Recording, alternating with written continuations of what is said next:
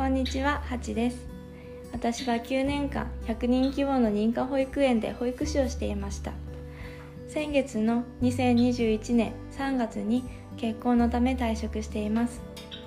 今は去年から始めた SNS で活動を中心に行っています。SNS では、ハチという名前でママに優しい暮らしをコンセプトに発信しています。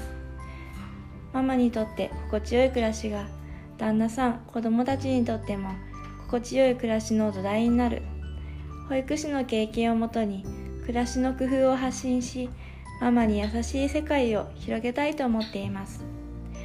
ノート楽天ルームインスタグラムスタンド FM ツイッターなど幅広く活動しています。よろしくお願いします。